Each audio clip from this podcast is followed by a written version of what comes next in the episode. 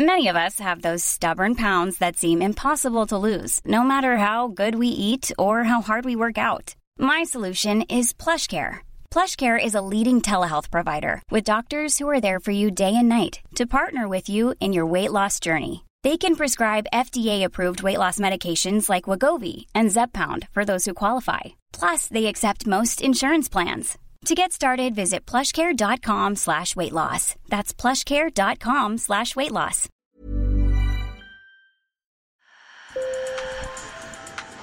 Bonjour. Hello. Hola. Marhaba bikoum. Sur le fil, Le podcast d'actu de l'AFP. des nouvelles choisies pour vous sur notre fil info. Quand Taylor Swift a sorti son premier album, on était en 2006, moi j'avais 10 ans et sa musique ne m'intéressait pas vraiment. À l'époque, elle faisait de la country depuis Nashville, aux États-Unis. Aujourd'hui, son style c'est plutôt la pop, et même si elle ne fait pas forcément partie de ma playlist, son succès me fascine. À 33 ans, c'est la star du moment. Sa tournée internationale démarre en mars l'année prochaine, les 146 dates sont déjà complètes et les recettes sont estimées à plus d'un milliard de dollars. C'est un record dans l'histoire de la musique. Alors je me suis demandé ce qui expliquait un tel succès. Pour comprendre, j'ai interrogé ma collègue de l'AFP Maggie Donaldson, elle est correspondante musique à New York, et Julie Escurignan, enseignante chercheuse spécialisée sur les phénomènes de fans. Sur le fil.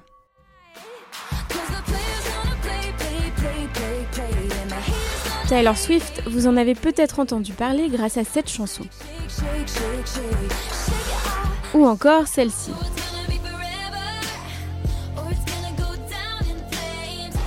Ou même peut-être quand des médias américains ont recruté des journalistes ayant pour mission unique de couvrir l'actualité de la chanteuse. Ou quand l'université de Gand en Belgique a mis en place un cours d'analyse de ses chansons. Ou alors quand le film que vous attendiez au cinéma a été décalé de plusieurs semaines pour laisser la place à celui de Tyler Swift qui sort le 13 octobre. Ma collègue Maggie Donaldson est correspondante en charge de la musique à New York pour l'AFP.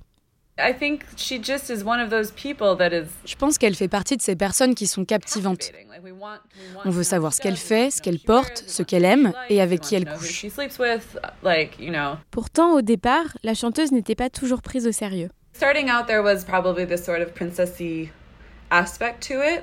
Au départ, elle renvoyait une image de princesse et pendant longtemps, probablement au début de sa carrière, elle était surtout célèbre parce que les gens se moquaient d'elle.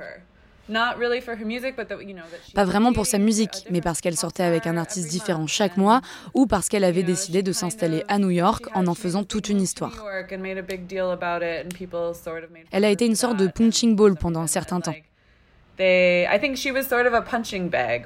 Et pour Maggie Donaldson, c'est probablement lié au fait qu'elle soit une femme. Je pense que c'est une excellente artiste. Que vous l'aimiez ou non, je ne pense pas qu'on puisse le nier. Je suis probablement aussi tombée dans le piège, comme beaucoup de gens, de mépriser d'une certaine manière la musique des adolescentes.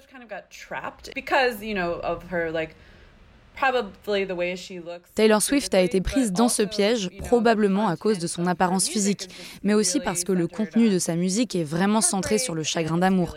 C'est très émotionnel et très introspectif, et je pense que ce genre de musique est vraiment associé aux jeunes femmes et qu'elle est rabaissée pour cette raison.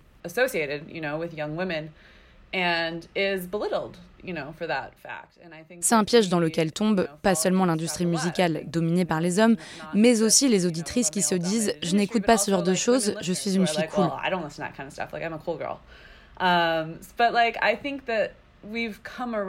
Depuis 5 ou 10 ans, on a pris conscience de l'apport artistique de la musique de Taylor Swift et on l'apprécie beaucoup plus.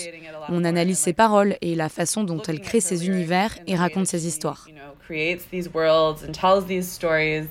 Et le conflit récent avec son ancienne maison de disques a renforcé son image de modèle. Elle a fait pression pour obtenir les droits de ses six premiers albums en allant sur Tumblr se plaindre du fait qu'elle ne possédait pas les droits, qu'ils étaient en train d'être vendus à une société privée et qu'elle ne pouvait rien faire. Sauf qu'elle a pris la décision incroyablement audacieuse de réenregistrer en studio ses six premiers albums et ça a été un succès remarquable. Là encore, ça a catapulté ses streams à un tout autre niveau. Elle bat record sur record avec ses vieilles chansons. Et je pense qu'elle les réédite aussi pour certains de ses nouveaux fans, peut-être des jeunes de 16 à 20 ans qui n'ont pas écouté ses premières chansons et qui n'ont pas grandi avec elle de la même manière que quelqu'un qui a aujourd'hui entre 28 et 32 ans. Ils réapprennent en quelque sorte qui est Taylor Swift et cela crée un tout autre mythe autour d'elle. Elle a été capable de faire quelque chose que la plupart des artistes ne peuvent pas faire, c'est-à-dire contrôler leur communauté de fans du genre Hey, je vais faire ce truc de fou où je dépense un tas d'argent et un tas de temps pour réenregistrer six albums et j'ai besoin que vous écoutiez ces albums et pas ceux qui sont déjà sur Internet. Car la force de frappe de Taylor Swift, c'est notamment sa communauté de fans, appelée les Swifties.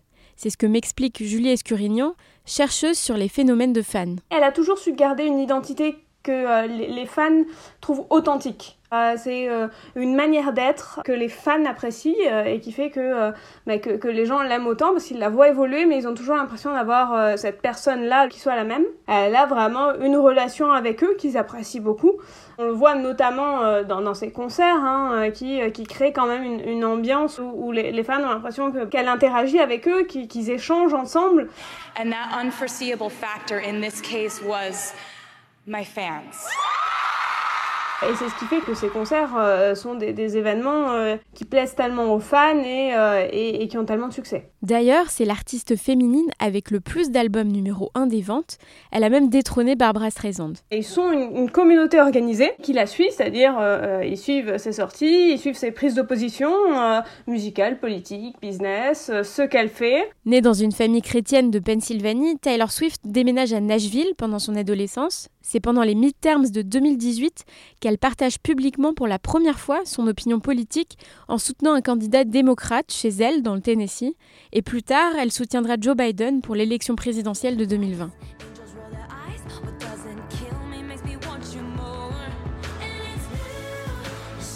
Et récemment, les recettes des préventes du film concert de Tyler Swift ont dépassé les 100 millions de dollars, ce qui en fait déjà un record pour un long métrage de concert. C'est la fin de cet épisode, merci de l'avoir écouté. Je suis Berfine Topal et sur le fil revient demain. À bientôt!